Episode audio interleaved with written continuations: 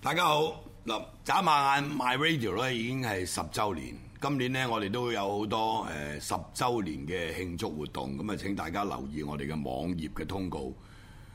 所謂風雨生信心，過去十年風風雨雨係咪跌跌撞撞，但係到咗今時今日，My Radio 仍然係屹立不倒。大家對 My Radio 嘅最實際嘅支持呢，就係通過月費支持計劃，為我哋所有嘅節目主持人打氣。記得交月費。而家已經係月尾啦，你交咗月費未呢？未交嘅話，就請到 myradio.hk 節目月費收費表，揀選你想撐嘅節目。預先多謝大家持續支持 myradio 節目月費計劃。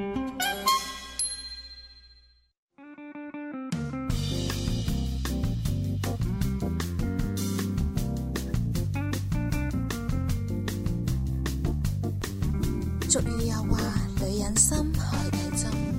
我哋三個女人繼續密密針。男人做事，我哋女人梗係唔多事啦，只講性事情事。逢星期二晚十點開始，少少鹹，多多趣，鎖定 My Radio。 Hello，上集呢，阿莎莉就話我哋會播條片俾大家睇嘅。嗯，我哋睇咗條片先啊，跟住先至嚟翻我哋畫面。嗯，好，睇下先，有冇覺得好迷茫嘅時候？New York 同 California 佢哋爭三個鐘，但係呢 California 呢唔會因為咁樣呢而令到慢咗嘅。有人呢二十二歲就畢業啦。但係呢，佢等五年之後先揾到一份好嘅工。有啲人呢，廿五歲已經係 CEO 啦，但係五十歲就死咗啦。但係呢，有啲人五十歲先做 CEO，但係呢就可以活到九十歲。有啲人呢，仲係單身，但係有啲人呢已經結咗婚生咗仔啦。奧巴馬咧五十五歲就退休啦，但係 Trump 咧七十歲先開始做總統喎。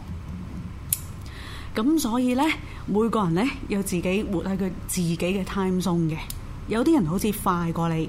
有啲人好似慢過你。咁但係呢，遲同慢呢係冇分別嘅，因為每一個人呢係有自己嘅 time zone 嘅，所以呢，你唔需要妒忌人哋，亦都唔需要學佢哋，你哋有自己嘅 time zone 嘅。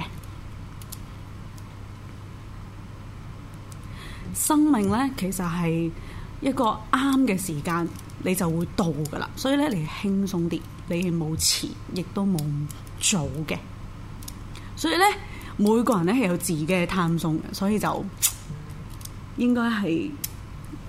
開心啲，即係要活在當下，就唔需要諗咁多嘢啦。呢、個就係我上次誒、嗯介紹俾大家睇嗰套 video 咯。嗯，Hello，大家好，歡迎大家收睇我哋逢星期二晚十點鐘嘅三個女人蜜蜜針。嗯，我係 Koey，我係文文，我係晒你。Hello，點啊？睇完個 video 有我咩覺得非常感之好想啊，因為其實呢，阿莎莉係冇編排、冇彩排嘅情況之下，我真係就咁樣冇過，唔先演係，㗎但係因為呢個 video 我自己睇過好多次嘅，嗯嗯，其實係莎莉 share 俾我哋睇嘅。係啊，因為我第一次咧係喺我朋友個 Facebook 嗰度睇到嘅，嗯咁、我撳入去睇啦，咁睇完之後咧，我係有啲眼濕濕嘅，嗯。係啦，啱，所以我哋有時咧，成日都同人哋人比人比死人啦。係啊有啲人就早婚，有啲人遲婚，但係原來佢遲婚，但係可以反反而揾得到真愛。嗯早婚就反而係離婚咯，會唔會係咁樣嘅解釋呢？我覺得係就係、我哋上集講嘅就係人哋有好多女人喺度講 timeline 咯。係係即係好貼切嘅，即係係咪真係你覺得三十歲就係要結婚生仔係一個期限呢？嗯其實有一啲嘢係一個 standard，但係咁亦都即係其實大家如果知道喺嗰個 statistics statistics 裏邊嚟講，其實你有一個係 normal distribution，嗯係啦咁一定係啦係啦係有一紮人中間即係有一個就係 norm 行緊一啲係啦，行緊一啲好叫做即係正規啦，我哋嗯咁講啦。咁亦都有一啲人係好 niche 嘅，喺最兩邊側邊嘅。係啦咁其實就行緊一啲另類啲嘅即係生活嘅步伐。係咁亦都唔，其實佢哋都唔係唔正常嘅喎。正如正如因為呢個生先係意呢個先係一個生活，即係冇可能全部人都係一百 percent 嗯都係行緊咁就好樣似咯。生 B B 咁啫嘛。有啲人咧真係講到明啦，係唔會生就唔會生，寧願養動物養一世。咁嗯好多人就會覺得生兒育女、結婚咁樣啦，一定係必經階段啦，對女係啊人或者對一個家庭嚟講。但嗯其實有啲人真係決絕四十歲打後或者三十五歲已經決定咗唔生就唔生。同埋我覺得呢段 video 係講好多嘢啦，即係講誒你嘅感情啦、嗯你嘅事業啦、你成個人啦，因為其實你其知實係我覺得覺得，因為好多係時啦大家翻工嗰啲咧，都係為咗有好多人睇唔開啊，係啦，即係為好多人咗睇唔開想要上升職啦。如果係啦做自己做生意，冇錯可能就想快啲係啊揾到多啲錢啦。咁點解人哋可能誒又即係有好早可能有退啲休係啦，啊三十歲咁就樣上位啦，有啲三十歲上位，你又五十歲都仲喺度捱緊，咁你睇下 Steve Jobs 咁係啦。咪掛咗咯。即係佢有咁多個 scenario 咧，我係覺得講奧巴馬嗰個係我係最最最 touching 嘅，我覺嗯得、即係。嗰個奧巴馬佢五十五歲就可以收檔啦，咁、嗯係但啦係 Trump 係七十歲先開始做美國總統，即係又係嗰句咩？有人辭官，咩辭官歸故里；係啦有人後係夜啦趕科場。係啦，咁我覺得誒、呃即係有好多人就係、可能你知香港生活壓力又好大，即係我覺得誒。呃工作同埋感情，我覺係得啦大家都要用呢個嚟一個借鏡。即係可能即係屋企人嘅話，你喂點啊？幾時結婚啊？拍拖啊？嘟嘟嘟啊！即係我覺得誒、呃可能側邊有好多壓力啊，會諗埋一邊咯。即係唔好因為自己嘅年紀啊，譬如可能已經三十幾、四十幾歲啦，咁嗯我哋不如快啲拍拖，就可能縮短咗拍拖嘅時啊間，可能誒得啦，半年到就算啦。咁其實可能你根本未認識真正認識嗰個人嘅，係所以今集呢，我哋就會論到，因為社會上面太多人都好忙碌，自己翻工啊翻工，係咪先？嗯如果你真係有一個誒、呃、娛樂啊，同啲朋友食飯啊、飲嘢啊咁樣，你先至可以或者識到新朋友。我問大家，莎莉有冇識到新朋友？過去三個月講緊嘅係唔係中學同學，唔係小學同學，唔係公司同事，有點解有識到有，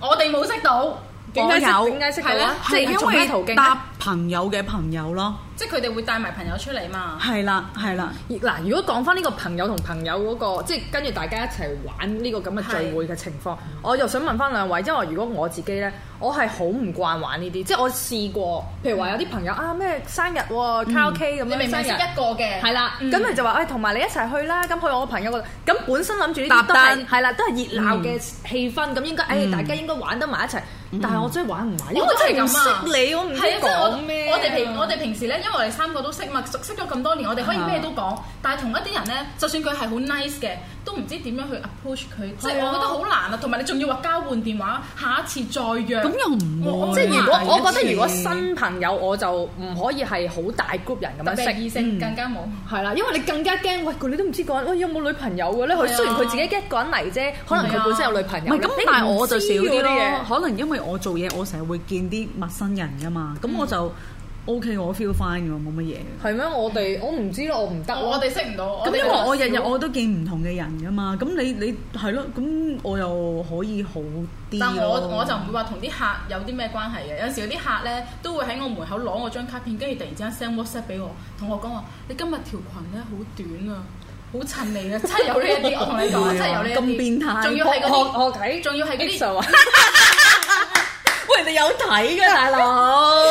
我睇啦㗎。係啊我係哋咯有一個支持者咧，支持咗我哋誒五六年㗎啦。係啊，好耐噶啦。只要今日咧，我啱啱都收到 WhatsApp，我有啲即係識咗幾耐嘅朋友都話啊，你喂加油啊，我會睇 live 個咁樣喎。 我有啲喂同事都話：哦喂，睇咗開頭嗰幾分鐘， 跟住我咧，你唔好再聽落去啦，唔該。 喂，係咪就係前 嗰我嗰一集啊？咁其實講啊講啊講，你會唔會睇翻先？我哋成一個鐘嘅節目之後翻我屋會企，啊係我睇返啊我我都有會睇返啊你因為係聽定係睇啊？因為我想睇我有上集咩改進啊嘛，冇睇未睇唔係啊，我想睇有咩改進啊。係啊係啊，都即係係會。即係睇下誒會唔會啲聲即係自己入得好唔好我啊？知呢個我要講翻，應該要俾你睇翻。有一個咧支持者咧同我講話，莎莉上個上一集坐中間咧超級大聲，咁係我話咩我聽翻嚟又冇乜特別。唔係喎，唔我聽翻覺得嚟，我覺得我唔入咪喎。係咩？我我覺得冇問題，因為我可能用 hands free 咧插住嚟聽，係我啊聽唔到哎。呀死啦，係咪我大聲得滯咧咁？佢話大震鑊唔係啊你都好震到細聲隻耳 係咩？啊死係一啦！個一個支持者。哦咁 OK 公 OK 站 OK 嘅講 OK 法 OK 係 OK。咁，其實所以就係話，如果我哋唔係經 friend 搭 friend 去識人嘅話，亦都唔想話咁冇面揾埋晒啲媒人啦。喂，莎 莉，你有好多正嘢嘅喎，係好多貨啊有護我士啊咁嗰啲，嗯喂介紹個男護士嚟識下嗱，我唔要求醫生 啦，咁你就可能會誒整一個 organize 一個 gathering，跟住我又去，我覺得呢啲好雞仔老土啊媒人嘅嘢我好係啦，少嗱，做。因為呢啲咧就我係絕已經少做㗎已經講明咗係，即係好似大家知道有個目的啊，係好似好老土咁。同埋我覺最得緊要一樣嘢就係，如果我同你個 friend 分咗手嘅話，你又做咗我心，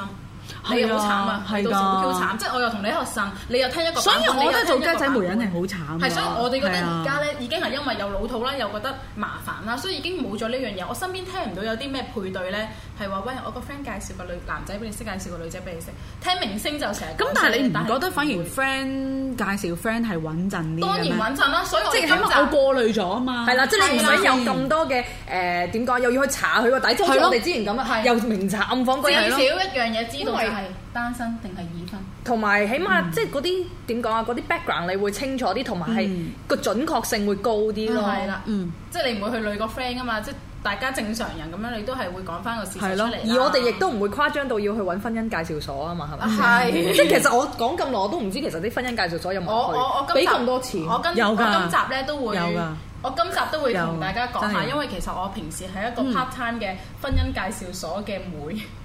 嗯，係啦，咁其實就冇錢收嘅，只不過就係因為有啲女嗯 member 佢又放飛機，但係個男 member 又嚟咗啦，即係等於 speed dating 啲妹一樣啫係嘛。啊，咁所但以係咧。我覺得如果你做婚姻介紹所嗰啲，咁佢講明咗你係咩噶嘛？好似講到配對得好，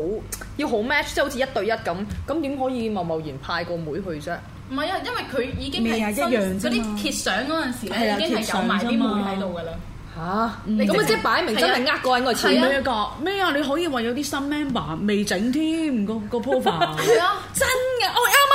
我啱啱啱啱誒誒 register 同埋咧嗰啲喂多數交你喎，多數揾咁樣得咯多數揾得婚姻真介㗎紹所嗰啲咧，男人啊，佢其實就唔會話喂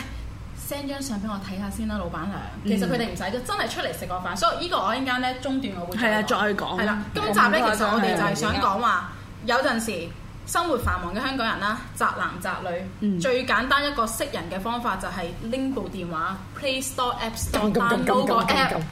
唔用得你幾多誒誒、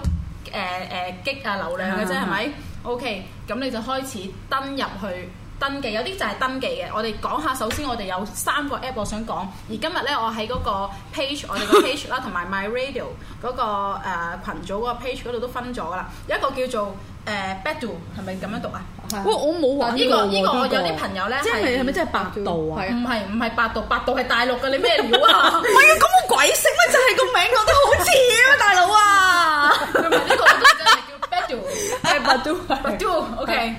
另一個就叫 Scout，咁呢啲係聽開我哋節目咧幾年前我 Scout 哋都會呢啲已講㗎啦經係 out 啦，差唔多。同埋 Tisco 都都好好似講到明，同埋都係 Tinder 齋吹水唔抹嘴嗰啲啦喂，仲有一個叫 Sweet Wing， Sweet Ring 就係好多香港人嘅，但我哋而家講緊呢個誒 Badu 咁啊有男有女啦，Scout 都係有男有女，Tinder 係都係有男有女嗯嘅，嗯係啦。咁如果你話 Sweet Ring 嗰個咧，就 Ừ, Yeah 其實真係係本地人咯，多數都係香港人咯。澳門啊年青才係俊啦係都啦會係啦係有啦嘅。係啦，哦韓國人啦有韓國。係啦係啦，總之喺香港做嘢㗎啦，嗰啲人嗯。嗯嗯好啦，咁其實咧就係話好多時候咧，我哋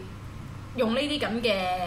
app 去識人啦，睇下你本身你大家有冇印象？我哋以前玩嗰陣時咧，係自己 log in 一個名，即係我哋自己 sign in 一個，定還是係拎咗個 Facebook 嘅先？我唔係拎嘅，你唔係拎嘅，我唔係拎咁嘅真。係開頭以前咁即係你話就唔係拎 sign，你話我自己直情係衰到，我直情衰到，我唔係用沙嚟嘅， O K，你咧？係啦，我同我阿唔係 Jasmine 用自己名咧嘅，唔係，如果 Facebook Apps 嘅話就已經係好多都楞咗 Facebook，但係你話另外再上網，譬如以前嗰啲 Yahoo 有緣人啊、Match.com 嗰啲咧嗯，就係自己寫嘅，即係譬如用但翻自己 Sales email，咧都係誒 sign in 嘅，都係用 email 跟住用一個 account 去 sign in 嘅。係啦，即係你要自己 set up 個嗯但係 account。 Tinder 就特別啲，Tinder 係用 Facebook 嘅，但係 Scout 係冇誒 Scout 係有得揀嘅，因為嗰陣時我玩 Scout 咧，我都唔係用自己名嘅。係啊，你可以自己 set 名啊嘛，就係可以自己 set 名嘅係啊，但係但係 Tinder not link 冇 to 㗎。如果 Facebook 你自己個 Facebook 咧叫做啊 Red Tea Wall，咁你喺 Tinder 嗰度顯示咧，一係你咪就特登要整個 Facebook 哦明白個係係啦啦，，一一係係整整個個自動 auto，咦咁樣好啲喎唔係啊，整個咁樣 Facebook 就真啲喎 account 啊係啦，整個假 account 係啦一係整個假嘅咯但好多人就會覺得，屌，我係識你嘅，又唔係話啲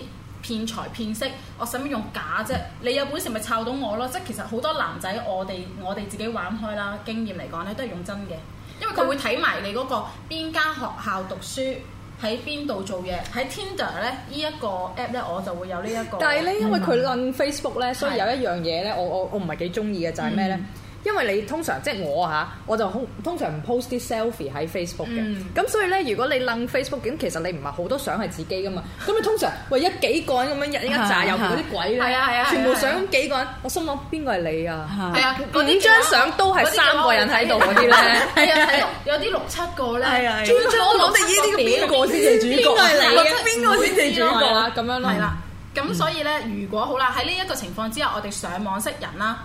講真，嚟自五湖四海，你同緊個 lady boy 傾偈都唔知㗎啦，即係唔知㗎咁講係啊，所以其實嗰個如咪果 Koi 啊，都咁靚女啦，啊，係啊係啊係啊，嗰、個泰國嗰個嘛，係啊係啊，係咯，咁所以我哋喺唔清楚對方嘅誒、呃任何背景嘅期間咧，其實點樣一步一步一步進入，因為有啲人我身邊有朋友係有 bad bad do 啊嗯 bad do 係進入到結婚嘅，唔係我都有，但係我我有唔識 Badoo friend，我有 friend 喺 s c o 度識人係結咗婚嘅。我我都識 一個好 friend 嘅 friend，我哋 no no no no no，唔係我，我都識一個好唔 friend 嘅係 friend，我，唔係真係真係身邊一個好 friend 嘅人，係係誒啊本地人係嘛，女仔，識嗯本地男仔冇錯。 ，OK，但係我又聽過之前鳩好似係差過啲質素，而家就即係啲唔得啦人係而家就好真差啦係玩即嘅啫係我喎。即係我啲 friend 繼續有玩，我而家冇玩咁啊係啦呢。啲係我咁哋但係嗰陣時咧都啊係五年前，可唔能係五㗎，年而前家左右咧 s c o 咧有好多揾食㗎，好多。即我哋係知蝦蝦條，唔係啊，直情係假嘅 send 女仔人想倫敦金啊問價。係啊，同埋好多女仔咧，佢係自己係 sales 啊做生意啊阿肥有做生意冇阿肥有冇中啊？好多啊！佢就係俾我好多啊，就係俾我睇好多。嗱，你睇又一個啦咁同埋樣。佢 叫你 at 佢 WeChat，跟住就同你玩裸聊，跟住就錄影咗你，跟住勒索好多啊好多玩呢啲係嘢咩？？咁你自己喂唔係啊？你自己醒 WeChat 水都好多啊唔係你自己醒水㗎你自己醒水係啊，淨係淨係收佢啲甜相，自己唔放啲同甜埋相搞咧掂，。我想講 WeChat 咧，附近的人嘅好唔掂㗎。我不嬲都唔信嗰啲嘅喎。嗱個，WeChat 附近啲人更加哇其實係近啫嘛唔你得啊你唔真係你唔識佢，你你睇到啲咩咧？淨係嗰句咩座右銘啊，定嗰句嗰句 motto 啫嘛，有你都睇唔有到得睇其他相㗎嘛有人得睇相有得睇相㗎但係你唔知佢年紀啦，唔知唔佢知身高唔啦知，全部都唔知佢真正個係人所以呢啲咪住喺邊又啊係我嚟揾食嘅咯。係你試下揾日去澳門開開下個 WeChat，揾附近的人，好多好多問你要唔要啊，幾錢啊係啊係，報啊係啊，我埋聽價啊，我都聽過係好咁樣多特別真大係陸哦好多。特別係大陸啲女仔咧喺啲酒店樓下咧就開始附近的人就話係啊，冇錯，五百係啊，因為我 friend 咧去去去澳門啊嗯，使嘛係啊我，知手痕開個 WeChat 啊，一晚啫，一晚過百個附近的人，係啊，係揾佢做唔做生意？係啦，啊咁你我 俾話贏贏錢咪咯，咪贏贏錢嘅咪同你玩下咯，係啊，一夜夫妻都係百二蚊啫，唔喂好啦，去到去到澳門應該千二嗯蚊，二千都未必得。阿肥唔好啱㗎，阿肥唔啱咁其實我哋好多時候就係、當然啦，咁我哋唔會去誒、呃一開頭已經幻想對方係誒、呃明明係我哋我想識仔啊，對方係條女咁樣，我哋唔會幻想呢啲，即係好正規，大家好真誠咁樣，真係想識個朋友嘅情況之下呢，咁就會同人哋交換電話啦。因為喺 s c o 咧，同埋喺誒 Tinder 或者好多 app 啦，都好多規限嘅，你睇唔到任何嘅嘢嘅。係又唔可以 post 相啦，即係你唔可以係再 upload 即係 instantly 咁樣，即係即時俾張相去睇啦，嗯又唔可以咁錄都音啦，咁嗰啲咁所以唔係嗱，通常咧，大家如果最最最最小心咧，我覺得啲人就會 set 去 WeChat 先嘅，係冇錯，因為你唔使俾電話號碼佢係啊啊哦嘛冇錯即係如果係一啊陣間真係老土嘅，咁你都唔使即刻 block 佢咁麻係啊煩，你咪係啊 WeChat 容易啲咯。係啦，首先咧就係誒 à, WeChat 先，跟住喺 WeChat 可能傾一兩日啦，夠唔夠啊？文文， WeChat 我都會有陣時咧叫啲人咧，喂 send 下張相嚟，我上次咪叫咗一個人，我話喂 send 張相嚟睇，跟住咧佢係入廁所 send 咧 send 啲 selfie，咁即係你諗到佢咁即係佢有苦衷啊啦，你諗下正常人使乜入廁所影咧哦？明白係唔咪係先？咁你唔可以 send 翻以前自己啲舊照跟住唔係我叫佢話你而家影張相啊嘛我而家影張相跟住咧 佢仲要係張相係誒，我哋睇到後面有啲小朋友嗰啲圍巾咯，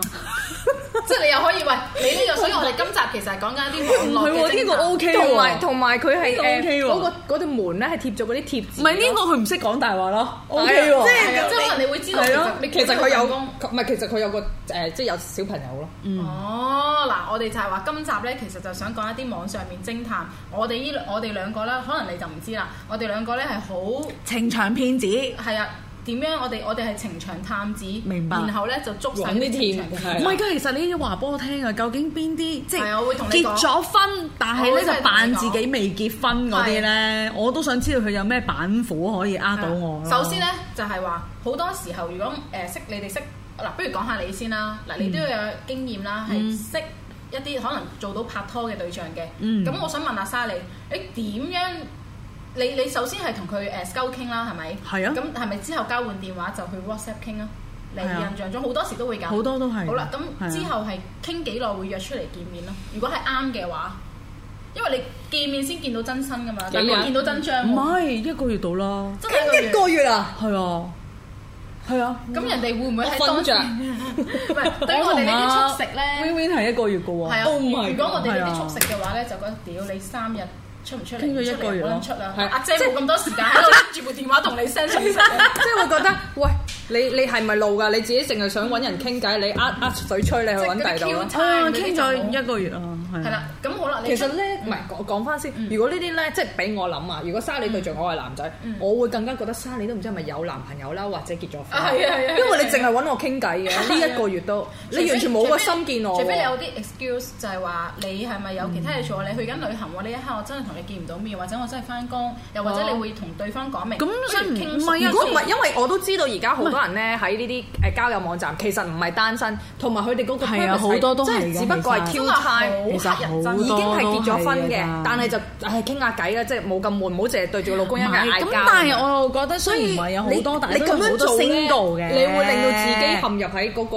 嗰個都有好多係 single 嘅，係好多啊！不我覺得過咧，我同但係你朋友要呢識以前就揀偵破咗好咯多情侶咧，都係即係揾我哋求助啦。嚇咁所以咧，我哋都會俾我哋查得到，原來佢哋唔係 single，又或者係結咗婚，但係離咗嗯婚，但係離咗婚嗰種係佢聲稱話哦，我係結咗婚嘅，不過我離咗噶啦，但係其實係未離嘅。即係嗯有好多唔同呢啲，又或者係我有仔女就話唔同你講咯，到係最後佢話：咦，唔係嚇，你都冇問我，你冇問我我就冇答，但我唔係講大話咯，係你冇問我有冇仔女啫喎。所以喺呢啲情況之下呢，我就會覺得，如果真係上網識人啦，嗯我自己或者我哋都有一套係真係有方法去查得到佢。係啦而嗰種查唔係私家偵探，係真係用互聯網呢一個咁嘅世代。咁我我真係要教我我點樣我 check 再下補充翻，即係 Koey 意思就係話，其實我哋有陣時即係都係好想去認，即係好想去認識呢個人，或者你真係好中意佢啦，啊但係又好礙於喂冇理由第一二次就已經加埋人問問問哋，問哇你係啊你結咗婚，你就離冇咗理由婚啊？大家誒大家咩嘛公司啊點解你咩公會司啊離婚啊？即係嗰啲即係唔好問啲咁尷尬嘅問題。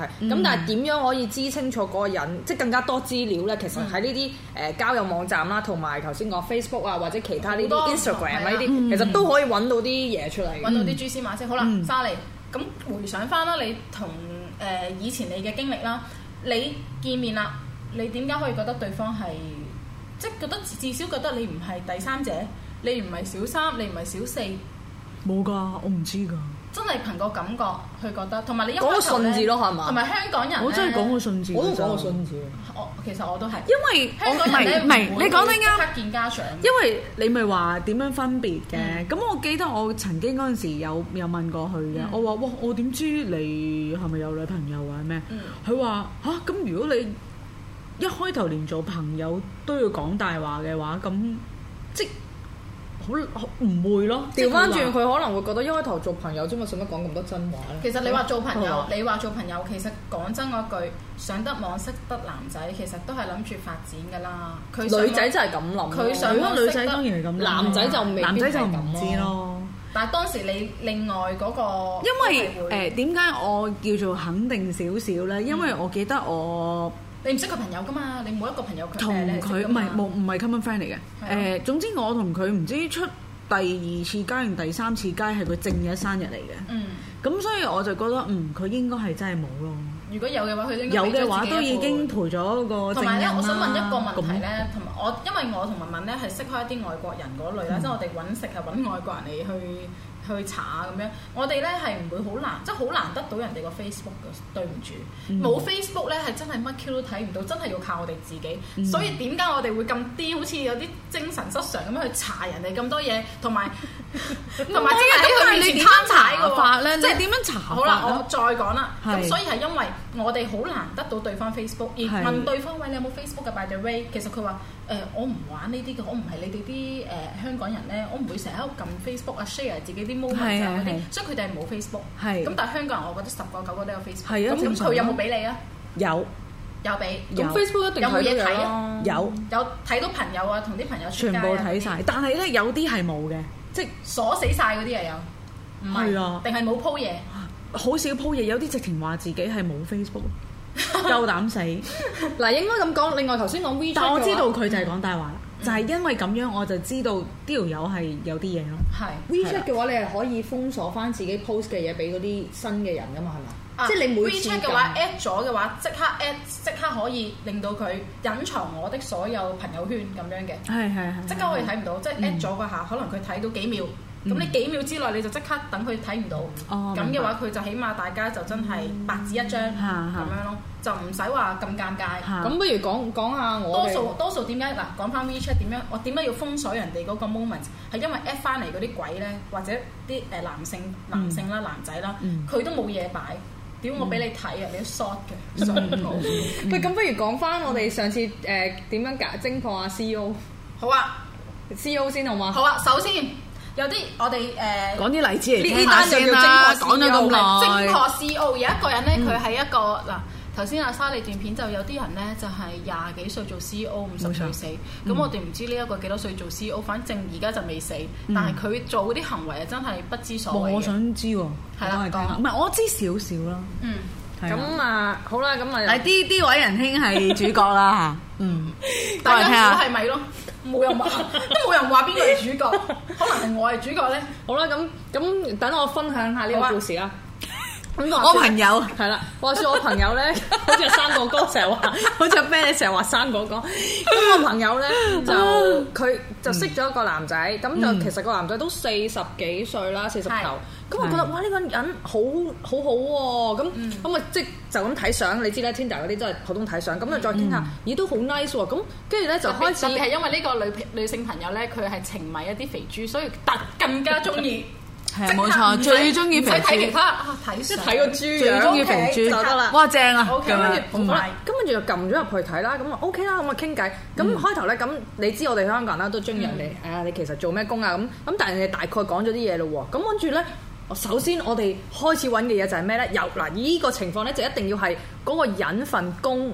係一啲比較誒出名係啦出名或者突出嘅。咁咧佢就話啊，我啱啱喺新加坡搬嚟，咁我哋而家咧就做乜乜航空係 嘅 E CEO 咁咧我就用佢有幾個多間 airline 就大佬，咁我就用咁佢講咗航空公司名添，咁我就用佢個誒個名啦，即係唔係我唔知佢個姓噶嘛，我用佢個名，個名再加嗰個航空公司，你跟住撳入去 Google 啫，Google 咁容易 Google 啫，係得唔好喺百度查 Google。 Google 就得噶啦，一我撳冇用過百度噶，OK，我 知道有呢個名嘅啫，OK，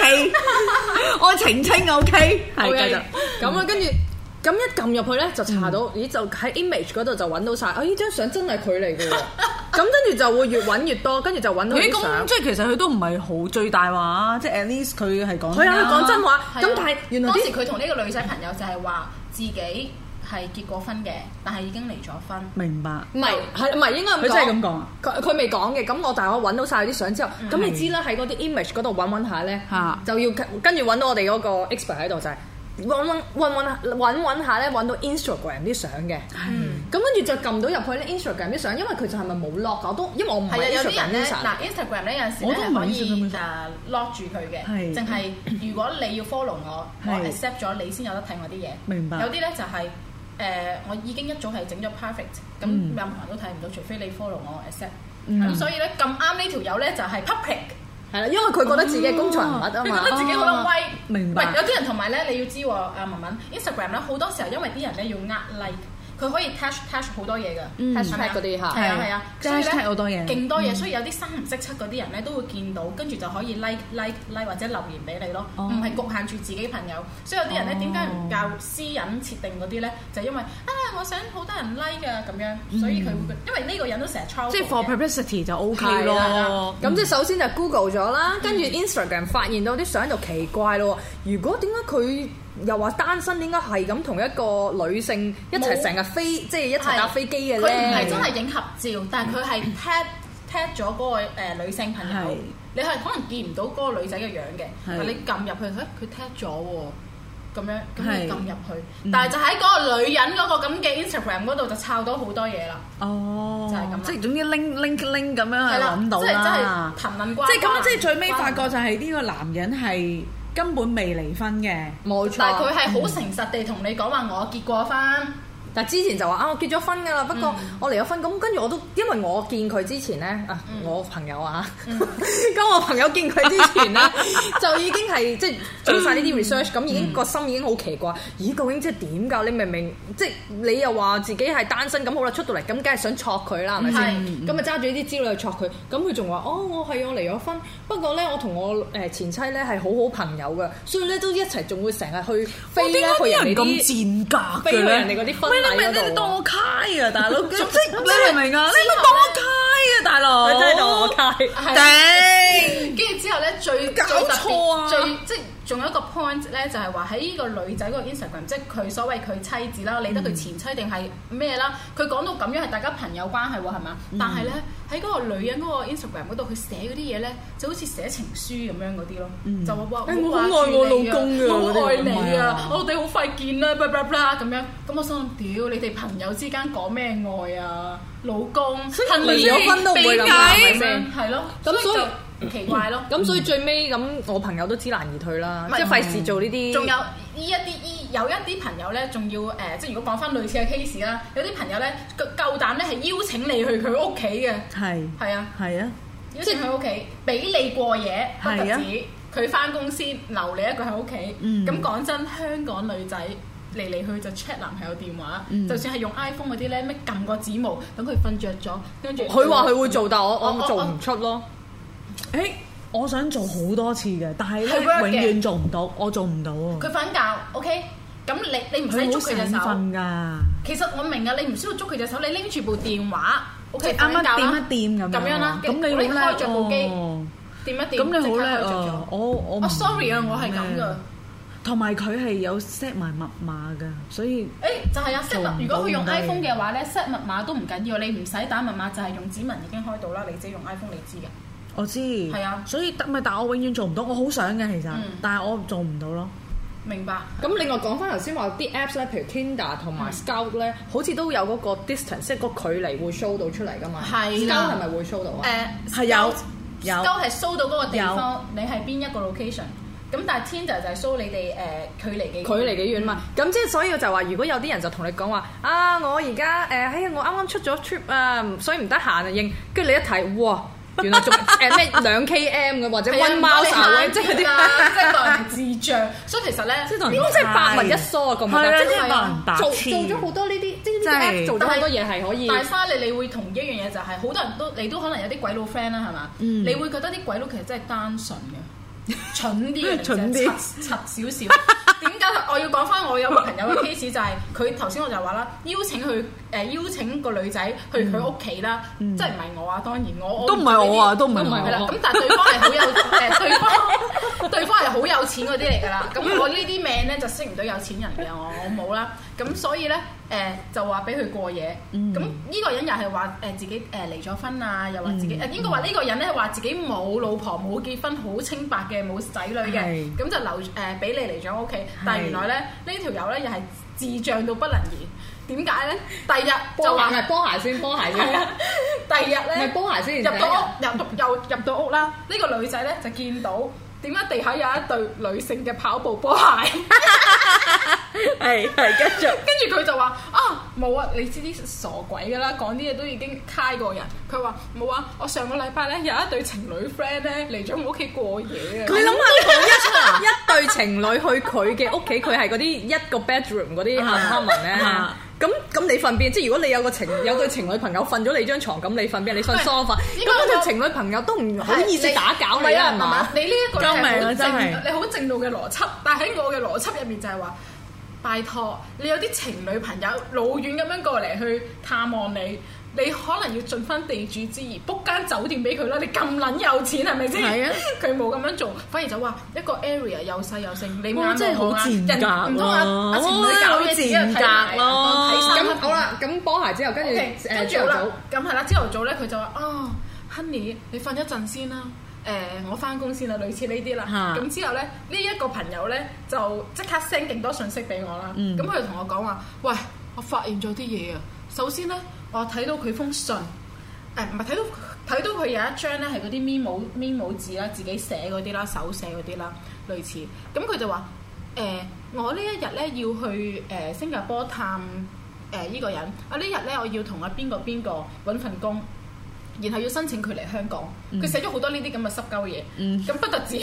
當呢啲濕鳩嘢都劈埋一邊啦。咁居然呢，咁就當然係女仔頭先都話啦，check 得你電話，你留我一個喺你屋企，當然我就唔係要撻你啲嘢，咁我都會睇下你啲你周圍嘢抄啊嘅，即係都會開下啲門即係係啊開下啲真係書啲抄講啊句好簡單咯，睇個廁所有冇兩支牙刷啦，都係啊會噶嘛，係咪？係啊咁啊走去開啲櫃桶，撲你個街，見到啲女人嘅胸圍大褲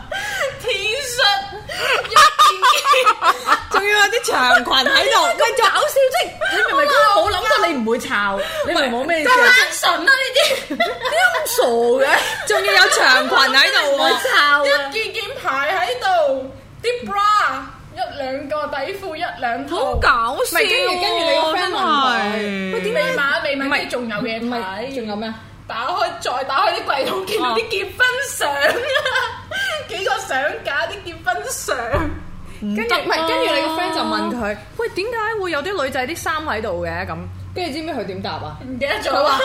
哦，我啲 friend 咧，我咪同你講嗰兩嗰兩嗰對情侶嘅。佢哋誒而家翻咗去去咗大陸旅遊啊，咁啊擺低擺低咁啲咁但衫係喺點解你個度。 friend 唔當場揭穿佢跟咧？住我實佢佢仲話：誒點嗰解啲你唔當場揭你 你穿聽聽我我咪就講係係等佢走咗先至抄佢啲嘢。啊因為跟住佢仲話誒啲裙咧，我話咁點解有唔係佢嗰個朋友個女仔問點解有啲裙 喺度嘅？跟住嗰個人就話啦。哦，啲裙，因為佢哋去誒、呃要行下長城嗰啲咧，費事着長裙， 跟住咧就就擺喺度。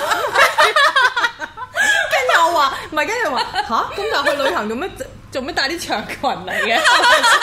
明知自己要去長城行係咪啊？即係短褲應該短誒成誒叫咩輕便裝啊嘛，你着撚住啲長裙過嚟香港遊乜撚嘢？仲有啊，你個朋友嗰啲嘅爸爸媽媽嗰啲底衫褲，點會同你啲底衫褲擺埋同一個櫃擺埋桶一齊喎你大啊話精嘅哎可以，真係唔明所以咪就話呢啲人咧，四四廿幾五十唔歲係咁，我覺得香港嘅男仔講大話叻啲喎，我覺得。咁又例如例如啊你你講嚟聽下一拖幾真係嗯我之前誒、呃都係喺 s c o 識到有個男仔，即係都係幾年前啦，係係呢個再之前誒，呃佢、就係唔俾 Facebook 我。嗯咁你已經知道佢唔得啦，佢咁人哋啲藉口梗係講得好好噶啦，又話誒、我誒、我唔知 Facebook 唔知乜嘢俾人 block 咗啊，跟住啦又 冇開翻啊，佢真係㗎咁樣啦，咁算啦，我冇理到佢啦。咁但係即係耐啲就即係識耐咗就知道佢係有女朋友噶咯。嗯。嗯係啦所以唔俾所以有啲人咧，究竟你你上網係揾食，其實講真啦，我就唔相信，如果香港地啦，又或者係就算我哋頭先講嗰啲所謂嘅外國人啦，嗯佢、做得呢一樣嘢，明知自己其實係有誒呃感情，其實佢都係玩噶啦。我都唔當呢啲人認真同你喺度我談哋情說愛。講唔講第二個 case 教練，定係講咗誒你嗰個老師先啊？講老師先？我講咁老師頭先先咧，頭先我就想第二個單同大家講 case 老師係係啦。老師有一次咧，我就喺 Tinder 嗰度咧就識咗一個男仔，嗰啲年好後生英國人咁樣啦。咁我二我二十五歲，對方又二十五歲喎。嗯咁、我覺得，咦，我從來都唔會食呢啲亂口嘅，不過是但啦，傾下啦，係嘛？跟住之後咧，我就因為你喺 Tinder 咧要講翻，你係會睇到嗰個人個名噶嘛，即係話佢係拎咗 Facebook，、嗯我冇我唔會預佢咁得閒去申請一個名啦。咁佢又會見到我係 Jennifer。嗯，係啦，咁佢又會我又見到佢係叫做 M 先生咁樣啦。嗯，加上喺 Tinder 你係會見到佢喺邊間大學讀書嘅，係佢會寫埋出嚟。有啲人佢會寫，有啲人唔寫啦。咁如果佢寫咗出嚟，嗯唔係因為我冇冇玩過 Tinder，所以我唔知道。因為 Tinder 佢係拎。拎跟咗佢嚟翻嚟 Facebook Facebook 啲嘢嘅，咧，例如所以你嗯我佢喺會邊度做嘢咧？例如我如果我話啊，我喺誒大家樂做嘢，咁佢都會寫住係大家樂嘅。哦做嘢同埋因為誒你讀要 set 咗書。先，你一定要 set 咗先。哦好啦，咁當時咧我就見到呢個男仔張相喎，咁我見到睇佢啦，啊就發現，咁講真，我哋大家有路噶嘛，睇佢啲相。如果你見到佢不停係好多誒，咦同啲小朋友一齊，我同埋着晒啲恤衫西褲咁樣咧，其實就估到佢係一個老師，啊常啦但係你就唔會知道，咦佢呢個老師係 part time 啊，定係教小學啊，定係自己開補習社啊，或者打工啊咁嗰啲啦。咁啊睇下睇下就見到，咦啲學生啲校服咧係一式一樣嘅喎，係咁我就估到啦，哦你條友應該係小學老師，咁見到啲係學生都係細路仔啦，咁啊小學老師，咁之後就問佢，咁大家傾得好好嘅，咁我唔知點解覺得啊嗰一下咧就有啲身痕，想俾個驚喜佢，咁我就抄佢啲嘢啦。嚇首先點樣抄呢？我頭先咪講咗佢睇咗，我睇咗佢係邊間大學畢業嘅係咪？係啊。咁之後呢，我就喺 Google，我哋唔知係 Face 啊喺 Facebook 㗎，我就打 Matthew，即係打咗佢個名啦，Matthew。跟住之後又打翻佢嗰間英國嘅大學啦。係跟住就慢慢睇，當然你一出出好多噶嘛。講係真，你你估你係唯一哦咩，？你講開話，如果係用呢啲工作啊嗯嗰啲履歷嘅話咧，其實好多時都彈 LinkedIn 出嚟。係啊，LinkedIn，LinkedIn。咁如果 LinkedIn 如果咁樣計咧，後生就有有圖嘅話咧，咁就睇到咯，即係哦就對得明白翻你嗰個人咯。係咁係呢啲當佢咁你繼會續啊之後呢當時咧我就睇佢 Facebook，但係咦又揾唔到喎咁樣啦。好啦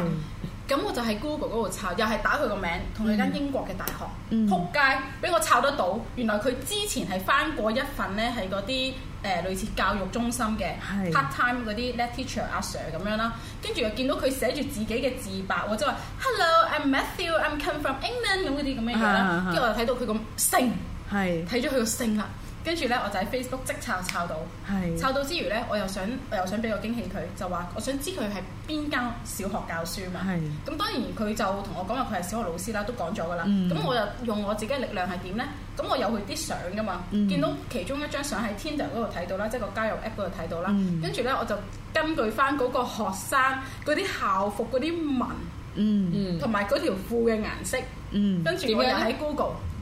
好簡單啊！就例如嗰啲學校咧，誒、不過佢嗰間學校特別啲，嗯佢嗰間咧係嗰啲唔知咩淺藍色、白色間條，我就打淺藍白色間條，嗯跟住深藍色西褲，嗯我就打呢啲字眼。嗯仆街咁，你慢慢抄，慢慢抄，跟住咦揾到一間啦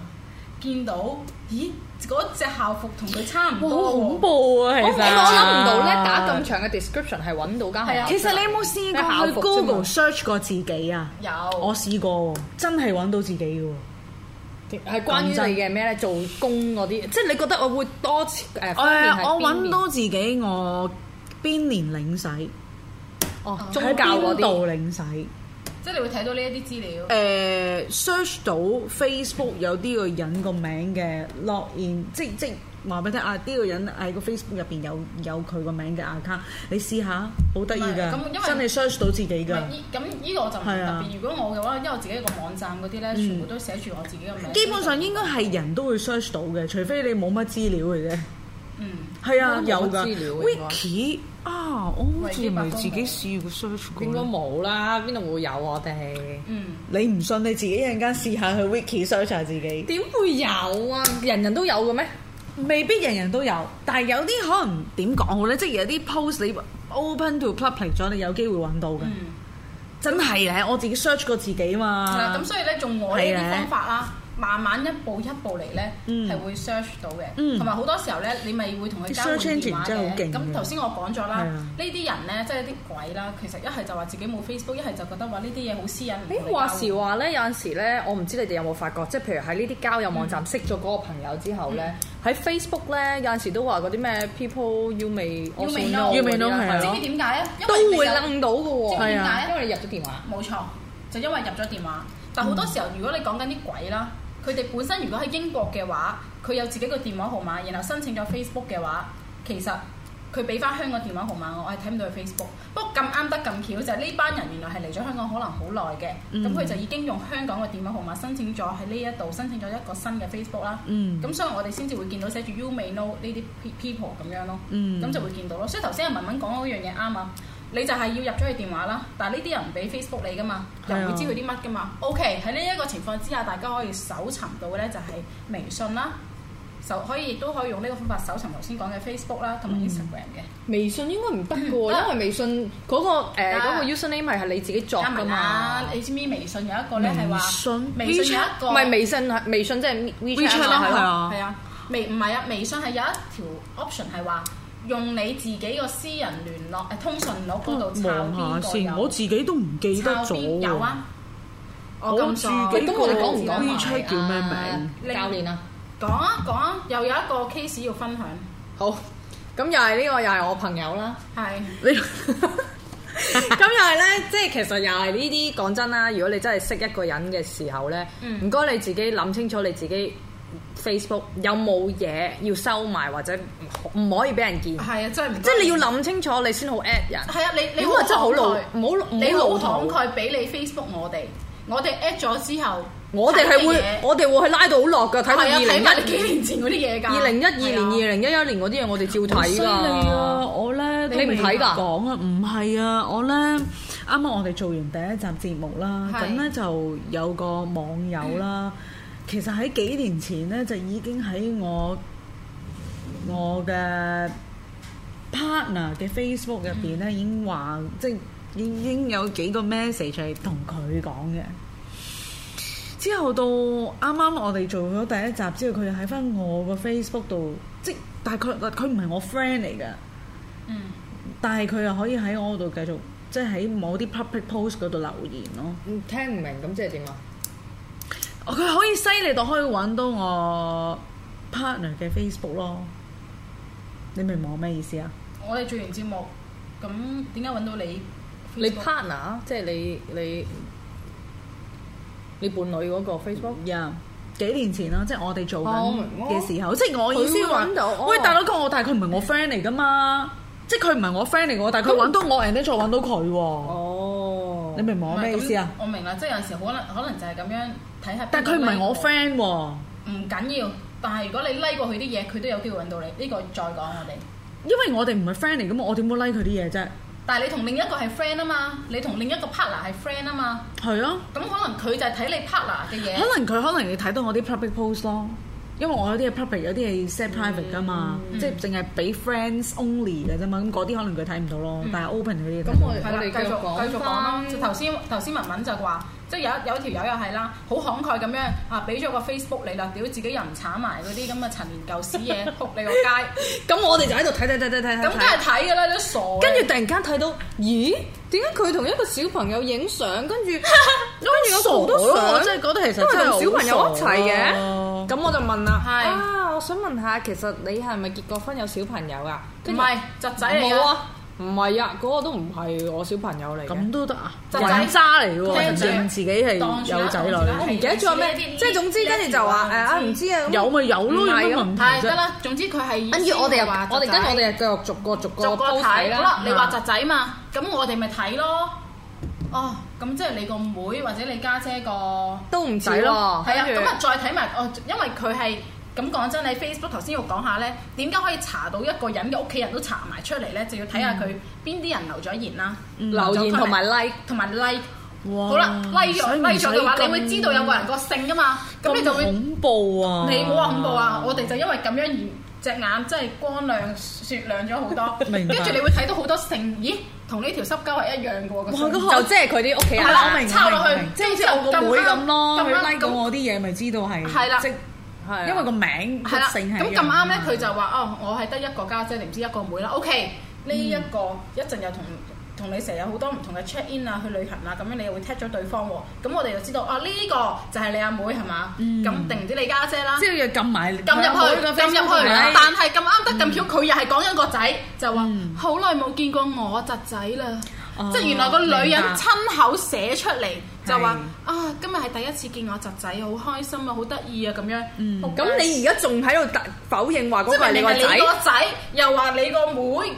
定家姐個仔咁咁樣好啦，我哋再查，咁點解會查到嗰個誒嗰個誒老婆，即係嗰個女仔嘅？唔記得咗呢單 case 啦。依依個係咩啊？點咩？點解佢有老婆嘅？唔係佢嗰個印尼妹幫佢生噶嘛？啊係係係係係記得啦記得啦。跟住因為呢個 B B 咧就係明 mix 嘅樣嚟係嘅，跟住佢仲要話：哦，唔係啊，嗰、個係我嗰個朋友印尼妹嗰度，我去探佢嗰陣時啊係，唔係佢話呢個仔咧係我女朋友同佢個前度生嘅。嗯，但係我哋就發現到呢個白人，即係呢個男人啦嘅細妹講過一句就話啊，快好快見到我侄仔啦。嗯咁即係明明係佢個仔啦，但係佢就話唔係，係係侄我個唔係係我個印尼女朋友嘅前係啦男朋友生嘅咁所以係啦。但我係明因為嗯我就費事，即係你聽下啲。啲特藉口啦，佢話：哦，費事佢好慘啦！你知喺啊印尼嗰度，佢咁樣好似單親媽點解媽要咁砌樣。啊咁啊多大話誒、咧？你知呢個小朋友又係 mix 樣嚟嘅喎，所以咧我就做佢我寧爸願爸唔咯講咁樣。哦啊咯，即係如果俾我，我會寧願唔講，好過跟住咁多大話。嗯跟住跟住我哋嘅偵探咧就直情揾埋嗰個印尼妹出嚟，揾埋你印尼妹出嚟 send 信息俾佢，咁佢就喺度誒知唔以對啦，咁啊知道九唔搭八，即係可能有少少暗暗口廢咗嘅。係啦，咁擺明就知道其實你所講嘅，首先又話呢個係阿妹個仔，啊跟住之後又咪即係又係咯，話呢個係自己侄仔，其實係自己個仔。之後又話啊唔係啊，啊其實呢係因為阿印尼妹佢好慘㗎，佢俾人拋棄咗啊，咁所以呢，我就認頭佢個仔啦，即係好偉大嗰啲啦，好偉大嗰啲啦嗯好，咁啊認頭咗佢個仔，咁、但係誒、呃最後問阿印尼妹啦，咁就發現。印尼妹應該即係都會 get 得到，就係話哦，呢、一個就其實係佢同佢拍拖期間係冇結婚嘅事實，拍拖期間、呃生咗出嚟嘅生嘅一個。咁可能而家就只不過係一個誒、呃叫做可能繼續助養啊，或者即係供養啦咁。嗯係咁但係我覺得你你點解唔可以講清楚佢啫？係咯，跟住之，我再問啦。咁我其實都想了解翻整件事究竟點，即係究竟你係咪真係有個仔嘛？嗯跟住佢就話：你嘅好煩啊咁樣，我唔再傾啦，唔再講呢個問題啦。咁你咪哦知佢玩嘢噶咯。跟住就話：誒、你咁樣個人，咁你你都唔佢仲要反校為主話，你都唔信任我，咁我唔同你一齊。哦我最憎呢啲人，即係明明係自己做錯咗我就係最憎呢啲人你就唔好咁樣啦咯。你唔信我啊？玩完之後啊，嗯出去玩完之後啊，咁發佢癲嗰啲咧，佢就話：喂，你唔信我啊？一句講 啊，發肥氣啊，倒翻出嚟係啊啱啊，佢比你發得更勁 啊！你唔信我啊？你明明咁樣佢喎錯啊嘛，跟住你啞晒下，係咪即先刻？燥咗底嘅，即刻。係啊即係就係俾呢啲，即係有呢啲人，即係心諗你係大話冚大話，你係係啊你你逃唔過得過我哋啲法眼。係啊，真係啊！我哋以前呢，我哋以前都唔會去咁樣，即係點解我哋話誒，我哋要去咁樣查人哋，你會覺得哇好撚恐怖啊！連人哋屋企人咧祖宗十八代都查我埋唔會出嚟咯，因我為因為唔會特我我登反而去覺做得咯咧。，香港咧就單純少少，但係啲外國人因為佢係隻身嚟香港，香港啦，嗯其實佢好多嘢要即係可能佢入複雜啲嘅，係啊可能佢背景會複雜啲嘅。可能佢喺第二個國家坐過啊可以監老實講，你香港有幾大啊？Common friend 又多，係啊好多時候我識一個好多朋友即係㗎 Facebook 嗰啲我哋有係 mutual 啊 friends 㗎嘛係啊，真係㗎，係啊係啊，所以你好容易知道一個人，咦，原來你識佢㗎，咁樣可以做到。但係如果我哋誒、呃沉迷睇翻，如果係西方人咁樣嗯同佢哋咁樣周旋咧，嗯你真係如果唔用呢一招係唔得。同埋加上啦，佢有陣時咪話自己係咩誒喺邊間公司做嘢啊咁樣㗎嘛。總之，反而如果我哋知道咗佢嗰個名同埋姓之後咧，啊有一個叫做領英，即係 LinkedIn 一個咁樣嘅 website 係去揾工嘅啲類似啊係咯即係頭先講咗話誒 LinkedIn 可以揾到係啦係啊啦，嗰啲咧，咁你又查到佢，你會見到佢 show 晒出嚟，係幾年幾後，因為嗰啲人咧係因為要靠呢一個網去俾人哋物色，得到更更加多嘅機會，所以咧佢就會寫得好清楚嘅，例如幾時到誒呃 now 我係做緊呢份工，咁起碼就唔會係講大話咯係。嗯咁啊，最尾下剩翻幾分鐘咧，就係俾人 Q。咁你你個即係大家啦嗯嚇，每人講啲。咁點解有咩心態中意玩呢啲 app 咧？或者點解要玩呢啲 app 咧？頭先誒，呃我同文文都帶出咗，就係因為我哋好少話真係誒、呃不如咁問你啊，我哋用啲咩方法識人啊？你會唔會出去飲嘢嗰陣時會識到隔離台嗰啲人啊？係啊，情長無我寬唔嘅，唔係會嗰咯啲咩啊，，我唔會寬長咯啊無真。喂，愛我我坐喺我即係我坐喺呢台度，係啊，我你啲自新己同人朋朋友友嘛係咯，嗯。我都冇理由當連我隔離台啲男人㗎嘛，唔冇會啦，咯我都同唔埋會係啊㗎。同埋加上，就我都算唔你坐會喺度，你唔去撩人，人哋走嚟撩你，你都會覺得我都唔你撩得會啫係我你都唔會俾人會撩其他啦㗎咁所係啊以其我實都都唔會俾係人會呃撩誒 block 晒呢一啲咁樣嘅形式識翻嚟嘅人咯。好多時候就係因為啊，你有一張紙，我有一張紙，咁不如大家喺網上面大家誒、溝通啦，啱嘅咪出嚟見咯係。咯，我覺得其實咁樣傾下偈，有啲呢先出嚟見。如果真係唔啱傾，咪下一個咯。咁但係你唔驚，即係你唔傾咗先唔知識埋啲咩人咩？即係唔驚咩？啊，識埋啲咩人可以講翻啦，剩翻少少時間。如果一嚟咧，同你傾兩句就話喂，過嚟我屋企飲咖啡啊，過嚟我屋企睇套戲啊，咁你知呢啲人就得啦，唔撚使講啲我呢。我試過識有一個係傾咗冇耐之後，隔咗幾日約我一齊做 facial 咯。哦，係啊，你嗯講過啊嘛，其實係想你買套票。佢最尾冇呃我，因為我冇去到。哦，但係係我覺覺得得呢啲人咧，好似有講過你喂喎大佬你幾可？你識到有個男仔，佢約你去做 facial 啊，大佬，我其即實係係唔啊如會即果你話而家咧點 salesman 搞？ ？salesman 呢一行係啦，好所多以男我覺嘅啊得應該係好多呢啲嘢咯，所以我直情冇去，即係嗰啲唔傳銷係啊咁咯。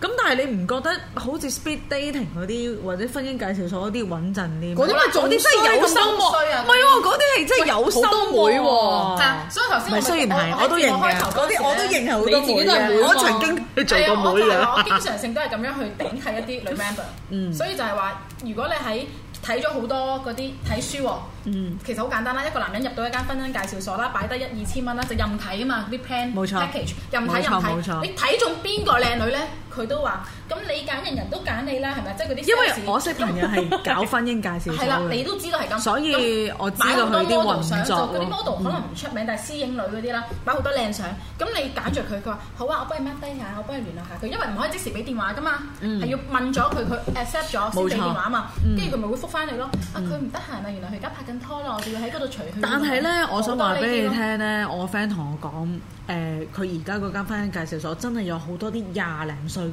啲女仔去婚姻介紹所咯。啲咯，係你知唔知點解啊？唔知因為而家啲九十後嗰啲咧，我知啊諗法咧唔係啊叻啊，唔想揾啲即係垃圾。冇錯，唔想揾啲垃圾，唔想揾啲揾唔到錢嘅，廿幾歲就已經係 aim to 揾一個有錢嘅老公。咁你中意你冇錯你肯要啲老嘢咪得咯？你你肯講真講，哦即即係係你你啲啲唔唔係係老老嘢同埋可嘢，能你好多家茶即你都唔頂喎。喂唔係喎，你諗下其實你即係要揾啲成熟你啲去得嘅你事去業有成啲你嘅。去得婚姻介紹所都係大佬噶啦，即係後唔會係後生咯，後生仔即啲係點喂會，但係去啊佢話啲女嘅會員真係好多都係廿咪咁五六嗰啲歲就即係咯真係真係有目的。但係即男嘅咁冇樣可能係廿五六歲去婚姻介紹所咁當然咯，啦，即係可能佢 over 四十，咪係咯，包咁你肯唔肯有要呢個 age gap 啊？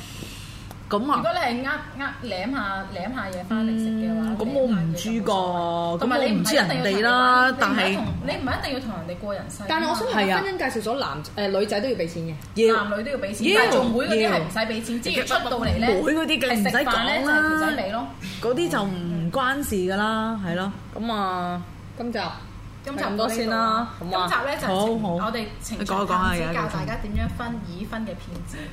或者係自即係最緊要就係一樣嘢就係唔好自己唔好做小三，亦都唔好自己做咗同埋隻兵都唔知。同埋記得自己 Facebook 留意翻自己 post 咗啲咩。係啦，千祈一人之前就唉唔好搞咁多。如果你一次過同時間係物識緊唔同嘅人 咧，你 at 嗰個人，哇，點解唔你係，同埋咧，我我永遠都係相信，其實呢啲交友 app 咧都係有啲真心想揾 partner 啊因嘅人為我哋嘅身邊都有一啲即咧係即真我係我我覺得唔好話誒網上邊啲全部都呃人嘅，唔係㗎。嗯我覺得 OK，即係大家都係有俾總心出之分嚟成啦，係啦總。之你做衰嘢想我哋知揾一個好嘅嗯天知地知，人我哋都知，係我哋係啦，知就係咁啦咁。如果大家咧有啲咩紙包唔住火誒嘅遲早都爆如嘅啫果各位聽眾如果你識到一個咩女仔或者係男仔啦，咁你就真係俾我哋幫你查，